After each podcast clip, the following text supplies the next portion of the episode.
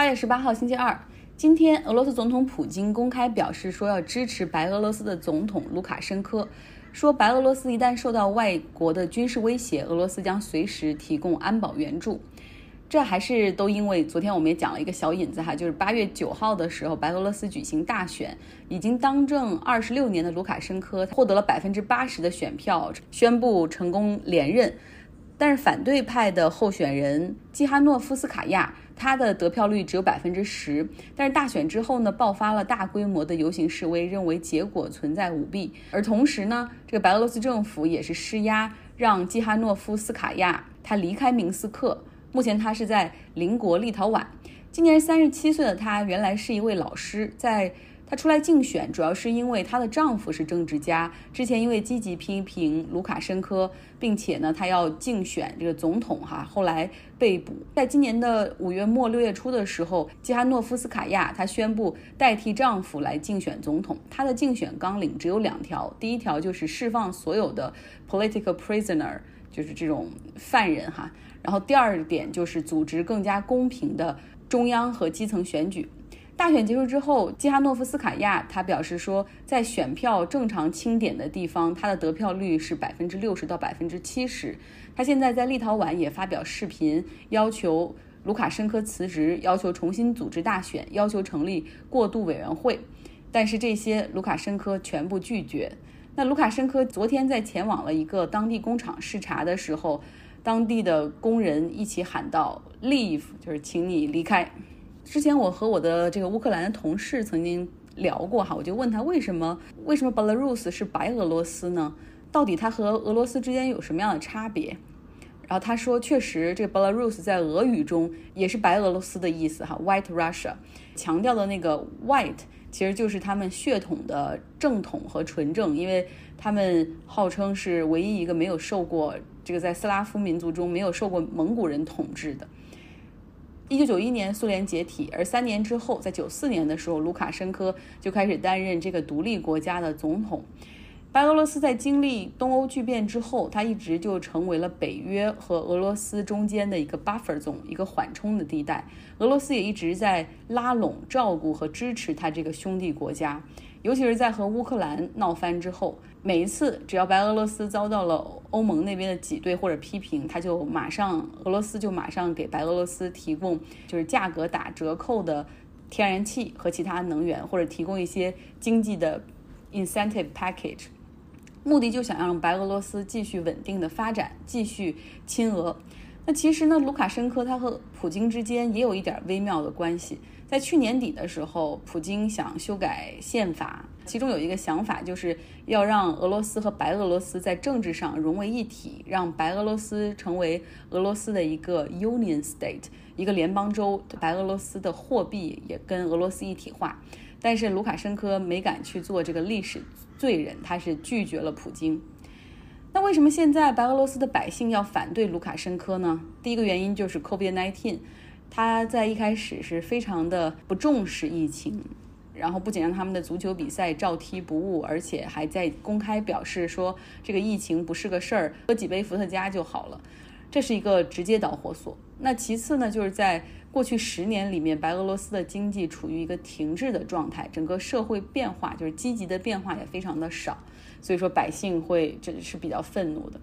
那面对持续不断的抗议，卢卡申科他只能用。军队和警察去 crack down。我有一篇《经济学人》的文章，也可以分享给大家，并不长哈。想看的话，可以来我的微信公众号“张奥同学”留下你的邮箱。这个《经济学人》也主要是智库嘛，所以他们的文章有一个很大的特点，就是不只是报道现状、讲述历史，更重要的是他们提出了明确的建议。我今天也看到了一张图片。呃，是白俄罗斯明斯克的抗议哈，一个士兵和几个示威者，他们抱在一起，泪流满面。其实很多人在大的国家机器里面，他明明知道自己做的事情是错的，是违背民意、违背历史潮流的，但是因为自己在这个大的机器中只能去服从，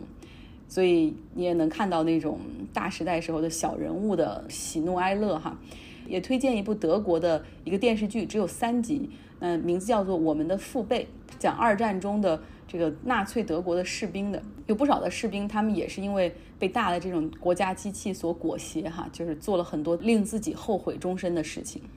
游轮行业受疫情打击很严重，有两千五百多人困在公主号游轮的画面历历在目，然后大家都叫游轮是海上监狱，哈。那疫情开始之后，总共是有四十八个游轮在。海上航行最终导致三千人感染，还有七十三人死亡。而整个行业在过去几个月里也是彻底陷入了一个停滞的状态，造成了两百五十亿美元左右的损失。不过现在呢，随着疫情在欧洲地区有所缓解，其实这个缓解已经现在已经开始在在倒退了。哈，像西班牙、法国这每天都差不多有三千多的新增。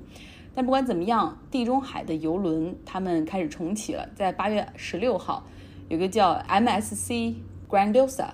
这个游轮，它从意大利的格罗纳出发，有七天的航程，总共吸引了两千五百名游客。他们也完全不怕风险啊。然后，因为大家也是希望能够度假享受这个夏天，游轮表示说，他们并没有满员，只是卖出百分之七十的舱位，以保证船上的这个社交距离。同时呢，所有要求所有的顾客都做了 COVID-19 的检测。他们每天还会给乘客测体温。自助餐改成了 table service。那么大家在公共区域里，有的也要戴口罩。同时，他们也会提醒乘客勤洗手。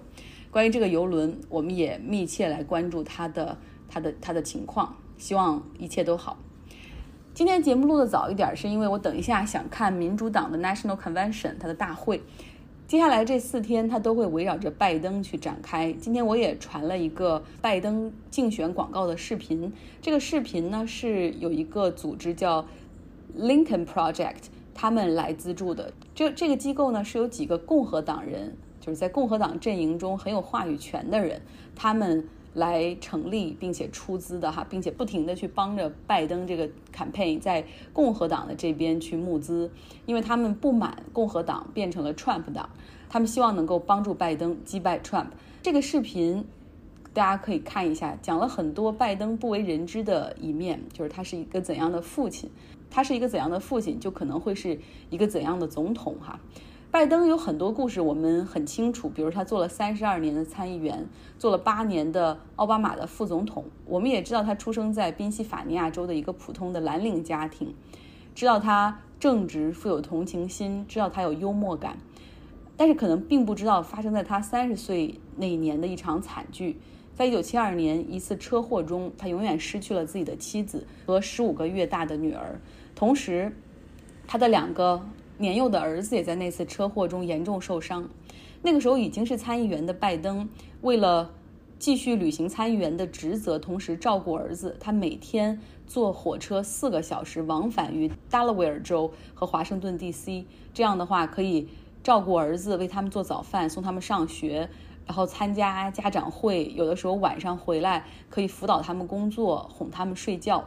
因为他是一个一旦做出承诺就一定会坚持到底、履行到底的人，大家可以来我的微信公众号张奥同学看看这个视频。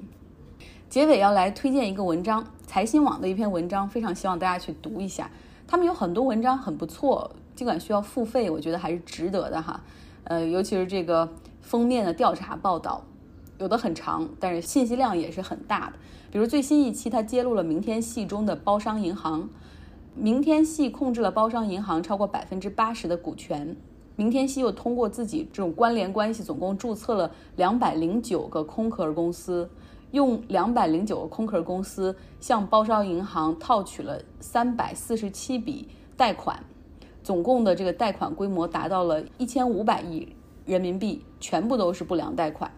对你没听错，一千五百亿全部都是不良贷款。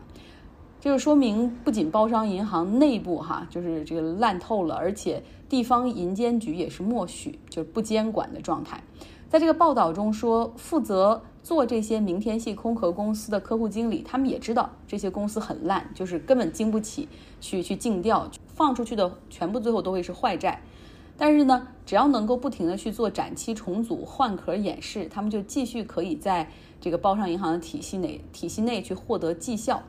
那么，另外，在包商银行上层，他们有二十多位业务高管和行政高管，然后给自己每年开着五百万以上的年薪。这样的薪酬水平比利润和业绩都要好很多很多的招商银行的行长都要高。同时，包商银行内部还有非常严重的薪酬费用化，通过外包服务来吃回扣、虚增费用报销等等问题。看完这篇文章，你会发现，哇，真的是，居然这样，金融系统里面居然有这么大的风险哈。那受明天系控制的金融机构还有很多家，像天安人寿、华夏人寿、新时代信托、新时代证券、国盛证券等等，这些都已经被接管了。那还有像哈尔滨银行、潍坊银行、泰安银行等等，也属于明天系。从一九九四年成立到现在的明天系，他们以各种方式控制、参股了几十家金融机构，他们之间的关系盘根错节。他们通过关联交易去占用金融机构的资金，实现空手套，而最终这些关联机构又涉及公众投资人，比如说包商银行，它的贷款从哪里来？它的普通储户就是大众储户有四百六十万个，所以是百姓的钱最终被吸食走了哈。所以希望大家有的时候可以去去看一些这种调查新闻、优质的新闻，至少看过之后，你可能对地方城商行可能存在的风险有一个了解，在自己去购买理财或者进行存款的时候，也至少哈去去选择那种四大行来进行。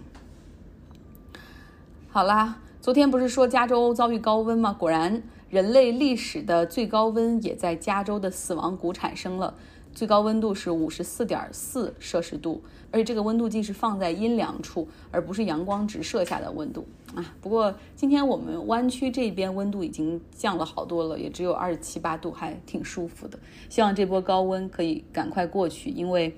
有这种高温的存在，附近的城市已经开始在遭遇山火了。而且 PG&E 我们这边的电力公司